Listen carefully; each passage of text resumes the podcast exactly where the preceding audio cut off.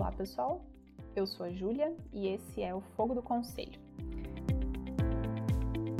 Nesse podcast, eu tento trazer reflexões cristãs, temas bíblicos, mas bem aplicados ao nosso dia a dia, ao nosso cotidiano.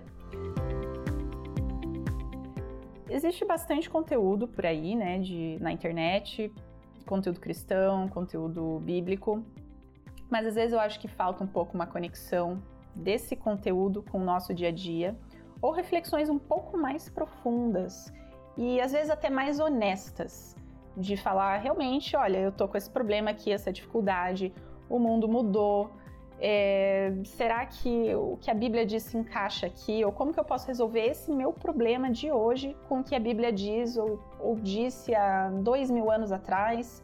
Né? Então, ser honesto na nossa reflexão. E eu acho que às vezes falta um pouco esse conteúdo e é isso que eu tento trazer aqui no nosso podcast. Inclusive, o tema de hoje é bem do cotidiano, que é família. E mais especificamente, como escolher o nosso parceiro, né, para formar uma família. Então, a, talvez a decisão mais importante dentro da família que você vai tomar é exatamente com quem que você vai iniciar essa família. E como que a gente escolhe essa pessoa, geralmente, né? Por paixão, por amor, por aparência, por dinheiro, é, por questões até irracionais, às vezes a gente não passa tanto pela racionalidade é, essa escolha, mas a Bíblia traz alguns conselhos aí, né, vários conselhos, que é o que eu quero discutir aqui hoje no podcast.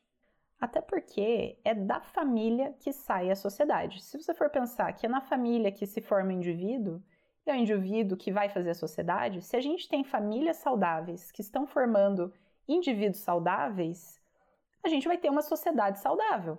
Não adianta tentar consertar a sociedade lá na frente se da onde estão vindo os indivíduos, né, que é a família, está cheio de problema, é, não está formando bem as pessoas ali, né? Então, realmente a, a maneira de consertar os problemas da sociedade seria consertar, entre aspas, o indivíduo, né? E da onde que esse indivíduo vem? Da família. Então, como ter uma família saudável? Primeira coisa, escolher bem o teu cônjuge. E nós fomos mal orientados em relação a como escolher essa pessoa. E, e da onde que vem essa orientação? Poucas pessoas buscam isso dentro da religião ou vão estudar esse assunto. Que veja, se isso, se a minha felicidade, né, está diretamente atrelada à família e a família está diretamente atrelada à pessoa que eu vou escolher para formar essa família, seria um assunto digno de ser estudado, de ser considerado, de né, você conversar sobre isso, você buscar conteúdo sobre isso, mas quanto conteúdo efetivamente a gente vai atrás em relação a relacionamentos, em relação a como escolher uma pessoa, né, e mesmo depois que você já escolheu e está casado, como é, lidar com as questões, lidar com problemas. Eu sei que até dentro, dentro das igrejas, né, muitas têm o curso de noivos, mas aí você. Primeiro que é muito rápido, né? E, a pessoa já está selecionada, né? Você já já está noivo da pessoa. Aí vão ter conselhos que com certeza são muito válidos, só que dentro de um casal que já se formou. Mas será que esse casal tá certo, né? Era a melhor opção para os dois lados eles estarem juntos ou não? E indiretamente a gente está recebendo um monte de conselhos em relação a relacionamento. Da onde que a gente recebe esse conselho? De filmes, de música, da cultura de pessoas famosas às vezes, né? Que ai, a família ela tem que ser assim, ela tem que ser assado. Por mais que você não concorde com o que está acontecendo ali, aquilo tá te influenciando, tá entrando na tua mente e aos pouquinhos a gente vai mudando ali o, o conceito de família ou vai aceitando certos conselhos, né? Que filmes, por exemplo, vamos pegar filmes românticos. Como que acontece o, a narrativa do filme, né? É, é geralmente baseada em na aparência, é baseado na paixão, né? Então você toma uma decisão de quem você vai passar a sua vida, de quem você, quem vai ser o pai ou mãe dos seus filhos, né? Você vai criar seres humanos e indivíduos para a sociedade, baseado num sentimento que você pode se apaixonar por pessoas boas, você pode se apaixonar por pessoas ruins. Né? Não é a paixão que vai determinar com quem você tem que ficar a paixão é boa, ela faz parte de um relacionamento, Mas o que determina com quem que você vai ficar são outros fatores muito mais racionais. E como exemplo disso, eu uso uma sociedade, uma empresa. Né? Imagine que você vai abrir uma empresa, é, uma loja, qualquer coisa, mas você não quer fazer isso sozinho. Porque fazer com companhia, né, com uma outra opinião, com alguém ajudando, é melhor. Como é que você seleciona essa pessoa? Né? Você seleciona pela aparência, por ser legal, por ser divertida, ou você seleciona porque você acha que com ela você vai mais longe. Você acha que ela tem a mesma cabeça, no sentido de que ela pensa igual, ela acha a mesma coisa que você acha certo, ela acha certo, a mesma coisa que você acha errado, ela acha errado. No geral, claro que ninguém é, é 100% igual a outra pessoa, mas aquilo bate, né? Você tem uma, uma sinergia com aquela pessoa, vamos dizer assim, e você acha que o troço vai para frente, se você fizer com aquela pessoa. Então é claro que a gente escolhe, se você fosse escolher um sócio, um parceiro, você escolhe baseado nisso. Você não vai ficar com alguém que você até se dá bem, mas você sabe que a pessoa não, não vai trabalhar, não vai ser boa, ela é, tem dificuldade em N áreas da vida dela, não consegue administrar a vida dela direito. Como é que ela vai administrar a empresa junto com você? Passa por vários crivos racionais a pessoa que você vai escolher para ser sua sócia. Então, quanto mais uma pessoa que vai ser a sua sócia de vida, que vai ser o seu cônjuge. Porque um sócio numa empresa, você pode fechar a sociedade, você pode ter quantas empresas você quiser ao longo da tua vida. Você pode mudar de carreira, é, você pode fazer um outro curso, largar, começar de novo, não tem problema nenhum. Agora, um casamento, o ideal é que tenha um só. Durante a sua vida toda, você vai ficar só com uma pessoa e vai ficar com ela para sempre, até que a morte o separe. Esse é o ideal, é um casamento.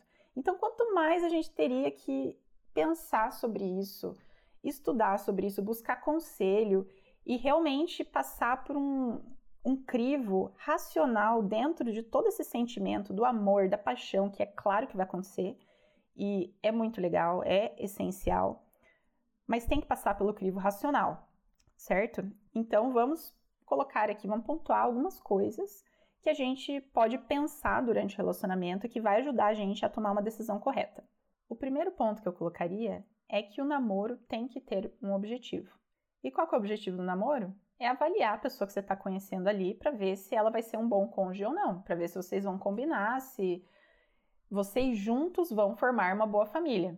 Esse é o objetivo final do namoro muitas vezes o que a gente faz? Como é gostoso namorar, é bom ter alguém é, para sair, para conversar, para te apoiar nos momentos difíceis, a gente namora por namorar. Namora pelo ato de namorar, porque é gostoso estar ali, mas você não tem intenção nenhuma em casar com aquela pessoa. Às vezes porque você não está pensando nisso ainda, porque você não está pronta para essa para esse passo na vida, para essa próxima fase. Ou às vezes porque você já sabe que você não vai casar com aquela pessoa, que ela não tem nada a ver com você, mas tá gostoso namorar, então vamos namorar. Veja, qual é o problema disso? Primeiro que você está gastando seu tempo, né? Você está ali investindo é, o teu, teu lado emocional, tá gostando daquela pessoa, porque você vai se envolver com ela. Por mais que você saiba que não existe futuro naquilo, você vai acabar se envolvendo, vai acabar sofrendo e etc. Mas e a outra pessoa? Às vezes você não tem intenção nenhuma em ficar com ela a longo prazo, mas o outro lado tem. Tá fazendo planos, tá pensando na família que vocês vão ter. E você tá enrolando outra pessoa, né? Brincando com os sentimentos dela. Por outro lado, você está perdendo a oportunidade de conhecer uma pessoa que às vezes vai ser a sua pessoa porque você está envolvida com, com alguém. Então, por mais que você não veja futuro, você não vai casar com ela, você está ali naquele envolvimento e fechado a outras possibilidades. Além de também tirar as possibilidades daquela pessoa, né? Mas para mim o pior problema de namorar sem objetivo é que às vezes você pode acabar casando com essa pessoa.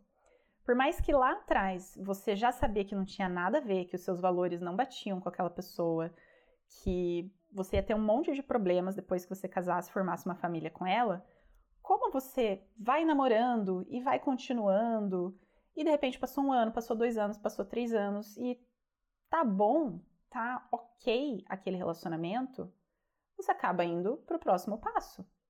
Ah, eu já tô meio velha, eu acho que eu já quero casar, então deixa eu ficar com essa pessoa mesmo.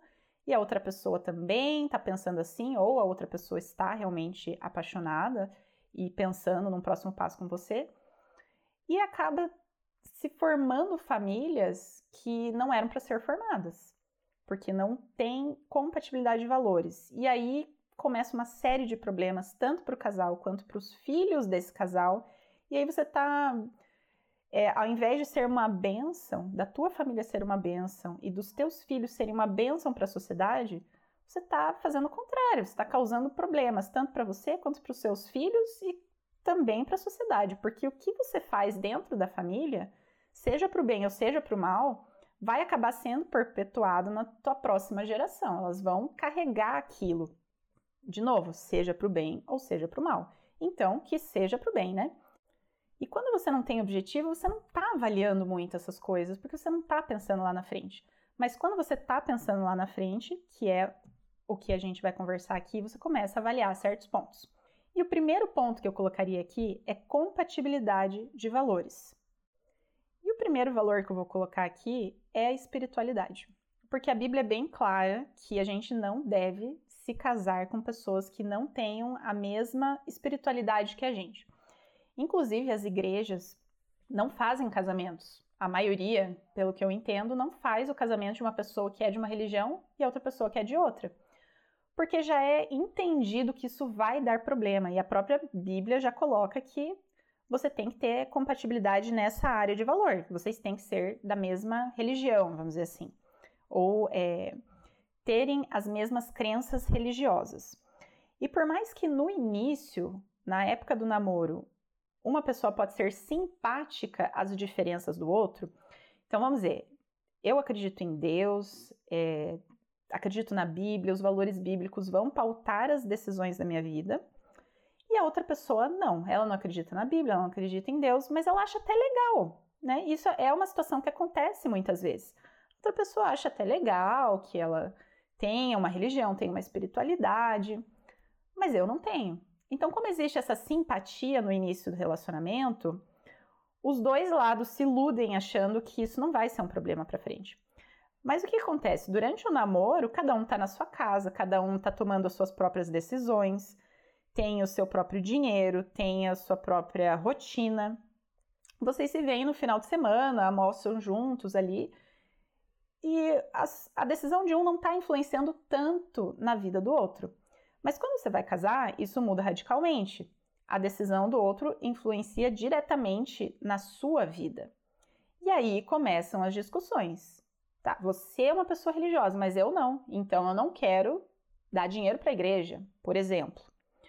Eu não quero ter a, a Bíblia aqui, eu não quero orar, eu não quero que você toque música evangélica aqui, enfim, estou pensando só em alguns exemplos de problemas que podem acontecer no momento que não existe essa compatibilidade de valores na área da religião ou né, da, das crenças religiosas. Mas, na verdade, isso se aplica a N tipos de valores. Tudo que alguém acha que é certo ou acha que é errado, no momento que você casar, que você estiver vivendo sob o mesmo teto, vocês vão ter que tomar decisões juntos.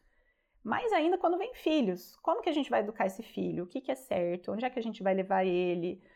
É, quais influências que a gente quer sobre esse filho? Se não existe consenso, se vocês não pensam igual, vai acontecer briga. Como que um quer ir para a direita, outro quer ir para a esquerda, mas vocês estão amarrados, né, um com o outro. O que, que vai acontecer? Os dois vão ficar travados, ou um vai ceder e vai fazer o que não concorda, ou vai ser uma briga sem fim e que não leva a nada. O que, que é o ideal? Que os dois estejam indo para o mesmo lugar, para o mesmo objetivo.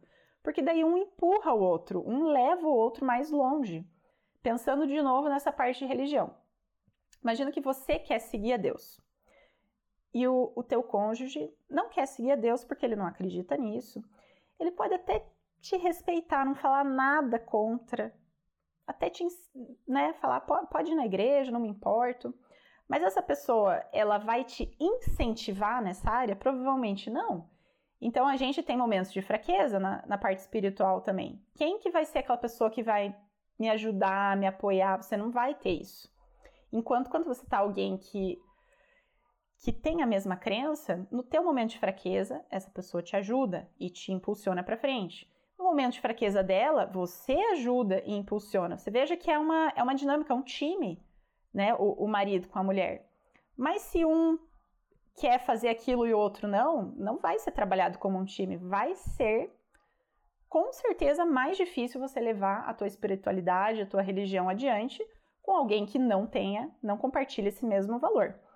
Isso pensando que a pessoa vai ser super é, aberta àquilo e vai não vai ter problema nenhum com as suas decisões religiosas, que, que raramente é a realidade. E aí há de se pensar também nas questões práticas da vida. Se essa pessoa que você está avaliando para ser um cônjuge, ela vai ser uma pessoa fácil de lidar lá na frente, ela vai ser uma pessoa que tem capacidade física, mental e espiritual de cumprir o seu papel dentro da família, porque cada um vai ter um papel naquela dinâmica familiar. Essa pessoa vai ter condição de fazer isso? São coisas que durante o namoro a gente está observando, mas a gente está tapando o sol com a peneira muitas vezes, né? Que atira a primeira pedra quem nunca fez isso. De ver claramente que aquilo não vai dar certo, mas continuar. Por quê? Porque você gosta da pessoa, é claro que você gosta. Você não teria iniciado um relacionamento ali se você não gostasse dela, se não houvesse sentimento, se não houvesse até amor, paixão, enfim. Agora, o fato de você amar aquela pessoa não quer dizer necessariamente que vai dar certo, não quer dizer que aquela é a pessoa que você deveria estar ou que você deveria formar uma família. E o contrário também, que aquela pessoa que você é a pessoa ideal para outra. Então, as questões práticas da vida acabam sendo passadas por alto muitas vezes. Outro ponto muito importante a ser discutido e a ser observado é a administração de recursos e finanças. Então essa pessoa, ela administra bem as finanças dela, ela trabalha, ela tem a intenção de crescer ou não. E aí às vezes não não tem nenhum certo ou errado, mas existe um diferente. Então, uma pessoa quer crescer, ela quer ter bastante dinheiro, viver de uma certa maneira, e a outra pessoa não. Ela não valoriza isso, ela, inclusive, acha errado viver dessa maneira. Como que lá na frente vai dar certo? Um, um casamento em que um tem uma visão totalmente diferente de como lidar com finanças do que o outro. Isso pode até ser conversado e ser combinado, mas tem que ser conversado e combinado. O que não dá é lá na frente, depois que já está casado, já está formado uma família, irem discutir como que eles vão administrar a finança. Ou sabendo que a outra pessoa gasta muito e você é econômico, isso é algo que acontece bastante também, né? É uma pessoa é, gasta mais, o outro é bem econômico e vira uma discussão constante de como que vai administrar aquele dinheiro, como que vai ser gasto, e daí começa a briga, começa acusações de um com o outro, porque talvez não tenha sido tão trabalhada aquela questão lá atrás. Outro ponto, essa pessoa tem vício. E vício não é só álcool, não é só droga, mas vício em N coisas. É, videogame, por exemplo, comida, né? Pessoas são viciadas em comida. Então, identificar isso e saber se será possível lidar, porque é claro que ninguém vai ser perfeito. Todo mundo vai ter um ponto ali que você vai ter que aceitar e vai ter que trabalhar com isso. Mas pensar de antemão se você vai poder aceitar isso, se você vai poder trabalhar com isso, já deixar conversado que existe essa questão, como que a gente vai lidar. Quanto mais isso for aberto e conversado e discutido, melhor lá para frente. E outro ponto muito interessante a ser conversado é questão de filhos. Principalmente hoje, que muitas pessoas têm decidido a não ter filhos, ou a ter só um filho, ou a ter filhos muito lá para frente. Mas tem as pessoas que ainda já querem casar e ter filho, querem ter dois, três filhos, enfim. Como que isso vai ser resolvido depois que já, já foi feito o casamento? Tem que ser resolvido antes, tem que ser conversado antes. Você quer ter filho? Você não quer? Poxa, uma pessoa quer super ter filho a outra pessoa já deixou determinado que ela não quer de jeito nenhum ter filho. É claro que vai ser um, essa é uma das questões mais importantes, talvez, dentro de uma família, dentro de um casamento. E também uma questão que pode gerar um possível divórcio lá na frente. Exatamente porque um quer ter filho e o outro não quer. Então, vamos nos separar e ficar com pessoas que tenham a mesma ideia que a gente em relação a filhos. Só que isso é visto depois que já está casado, que um queria muito ter filho e o outro não. É... Enfim, é... são coisas que têm que ser pensadas e discutidas antes do casamento, né? Enquanto você está selecionando esse cônjuge. Então, vamos dizer que você concordou com tudo que eu falei aqui, gostou desses conselhos que a Bíblia traz, do, do jugo desigual, que é a maneira que a, a expressão que a Bíblia usa para falar sobre compatibilidade de valores. Você também quer avaliar as questões práticas da vida, se essa pessoa vai saber cuidar de si, se ela administra bem recursos, se ela está ganhando recursos para ter uma família. Inclusive, tem um versículo da Bíblia que diz: primeiro forma a tua lavoura ou plante a sua vinha, dependendo da, da tradução ali, da versão. E depois você vai se sentir confortável para ter uma família. Então, primeiro, também você precisa ter uma base da tua vida ali, ter recurso para você ter uma família. Então, você quer avaliar tudo isso, questão de vícios e tal, só que você está num momento de paixão. É, a paixão realmente dá uma cegada na gente, a gente passa por cima das coisas ruins e potencializa as coisas boas da pessoa. Então, como fazer né, como ter essa clareza de pensamento quando você está avaliando alguém para ser o teu cônjuge. Vou trazer alguns pontos aqui, sendo o primeiro deles a oração. Então, pedir para Deus o discernimento. Quem dá o discernimento, quem dá a sabedoria é Deus. E Ele quer ver lares felizes, que é o título que eu trouxe aqui. Foi Deus que criou lá atrás a família, se foi Ele que pensou nessa junção de homem e mulher, e cada um com uma personalidade diferente do outro, mas que se complementam de uma maneira tão, tão legal, tão bonita. Você acha que Deus quer que a gente tenha uma família destruída, uma família que briga, uma família que um não apoia o outro, que um só critica o outro? É a última coisa que Deus quer ver. Ele pensou nesse conceito de família, nesse time, para realmente um ajudar o outro, para ser um lar feliz, ter um lar feliz. É isso que Deus quer pra gente. Eu tenho certeza absoluta. Nós, como pais, né, quando a gente tem um filho, a gente não vai querer ver que esse filho tem um lar feliz, que ele casou bem, que ele tá gostando do casamento, que a família dele tá boa. Imagine Deus olhando pra gente, é tudo que ele quer, que a gente tenha uma família feliz e boa. Então, não seria ele a primeira pessoa a ser consultada quando a gente está conhecendo alguém? De orar, de pedir discernimento, pedir que Deus abra os olhos, mesmo no meio desse sentimento tão forte que é a paixão, que a gente veja a realidade da outra pessoa e se aquilo vai ser bom, se vai formar uma família feliz. Como eu já coloquei, ninguém é perfeito. Você vai ver coisas que não são ideais naquela pessoa, como com certeza você também não é 100% ideal para outra. Mas dentro disso, o que, que é aceitável? O que, que dá para passar por cima, o que, que não dá, porque são valores que não estão compatíveis. A gente tem que orar para pedir esse discernimento para Deus. Aí, em cima disso, eu colocaria o tempo ou a própria idade das pessoas. Quando você começa um relacionamento muito cedo, você não tem experiência, é mais difícil de ler a outra pessoa, né, quem ela é, qual é o caráter dela, se é um bom caráter ou não. Com o tempo, com a idade, você vai pegando essas, essas manhas de olhar para outra pessoa, as atitudes que ela está tomando e, e sentir se aquilo vai dar certo ou não. E outro problema de um relacionamento de duas pessoas muito novas é que elas ainda vão mudar muito ao longo da vida.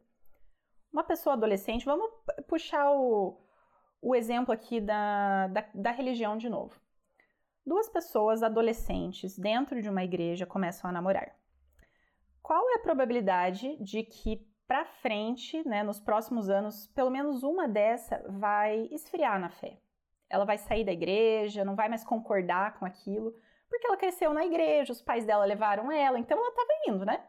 Mas conforme a idade vai passando, a experiência, uma delas decide. Eu entendo, pelo contexto que eu vejo na igreja, que é comum acontecer. Então imagina se você casou com a pessoa, você estava com o jugo igual, ou seja, você tinha compatibilidade de valores dentro da esfera cristã naquele momento.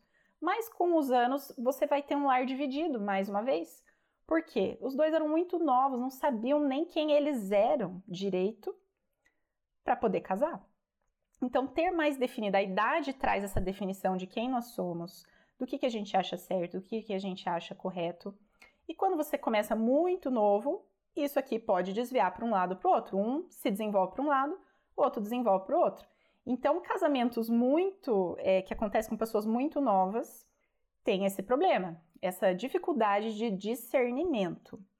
E também o tempo, seja uma pessoa mais nova, seja uma pessoa mais velha, com o tempo as coisas vão acontecendo e você vai vendo quem que aquela pessoa é e quem que aquela pessoa não é principalmente no início de relacionamento, em que os dois lados estão apaixonados, eles vão ser a melhor versão de si mesmos. Porque eles querem impressionar o outro lado, eles estão só pensam naquela outra pessoa, tá tudo tão gostoso, então tá tudo perfeito. Com o tempo, as coisas vão acontecendo, as situações vão acontecendo e as pessoas vão sendo mais quem elas são de verdade. E aí você pode avaliar também se aquilo vai dar certo para frente ou não. Terceiro ponto que eu colocaria é conselhos.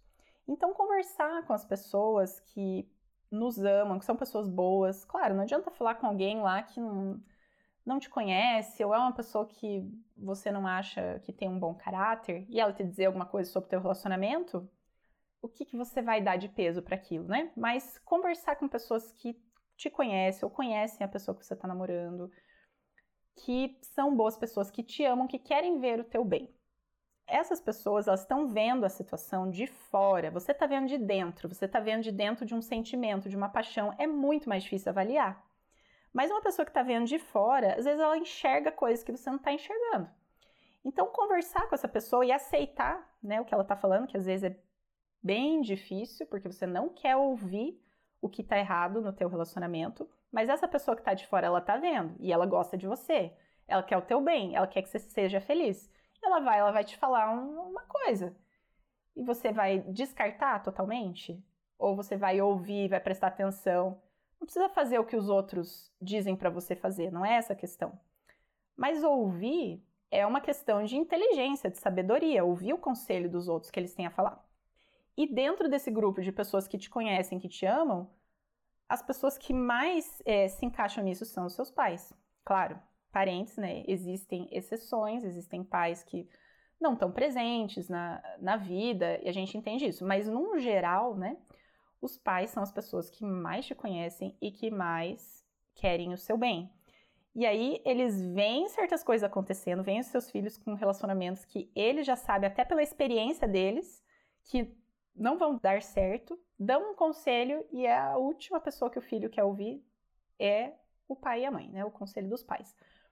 Mas esse conselho, ele deve ter peso na hora que a gente se relaciona, porque na maioria das vezes ele tá correto, né? ou ele tem, tem muito sentido e ele tem que ser avaliado.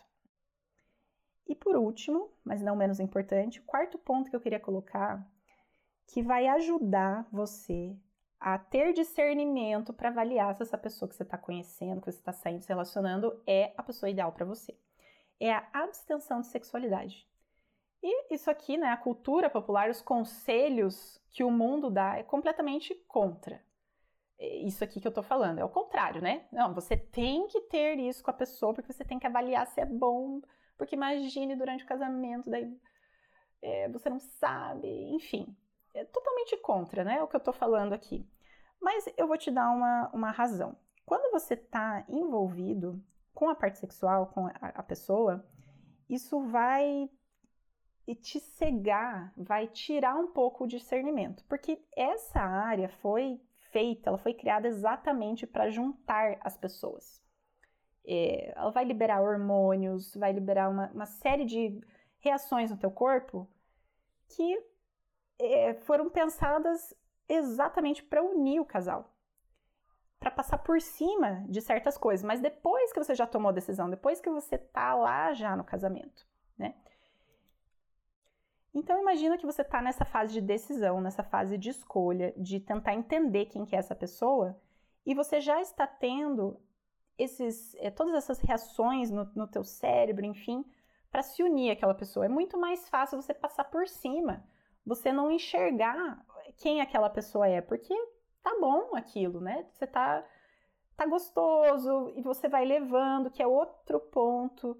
É, você às vezes deixa de, de terminar um relacionamento porque você tem essa parte da sexualidade que tá te trazendo coisas boas, tá te trazendo prazer. Então vamos, vou continuar nesse relacionamento aqui que claramente não é um relacionamento bom, que claramente não vai dar em lugar nenhum, mas porque eu tô tendo isso aqui que tá bom para mim.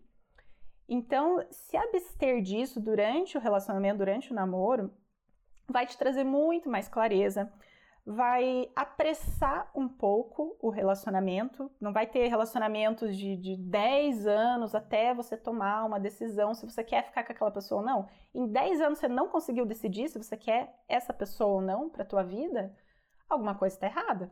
Mas isso é, é, muito mais propício disso acontecer se você está tendo relacionamento é, sexual com aquela pessoa durante o namoro.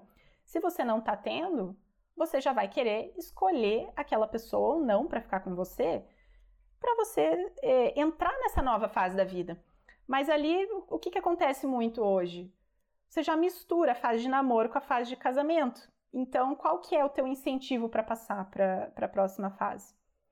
Não tem tanto incentivo. Daí, muitas vezes, um lado quer o casamento, o outro lado não quer. Geralmente, a mulher quer casar e o homem não quer. Se existe também essa abstenção dessa área, os dois lados vão apressar, não passar por cima, né? Como eu já falei ali no, no segundo ponto sobre o tempo, o tempo necessário ele tem que correr. Para cada pessoa vai ser diferente, para cada fase da vida que você se encontra vai ser diferente. Alguém mais velho, esse tempo necessário do julgamento é mais curto, porque ele já tem experiência, já sabe o que é da vida, já se formou, mas uma pessoa mais nova precisa de mais tempo para avaliar se aquela pessoa é boa ou não.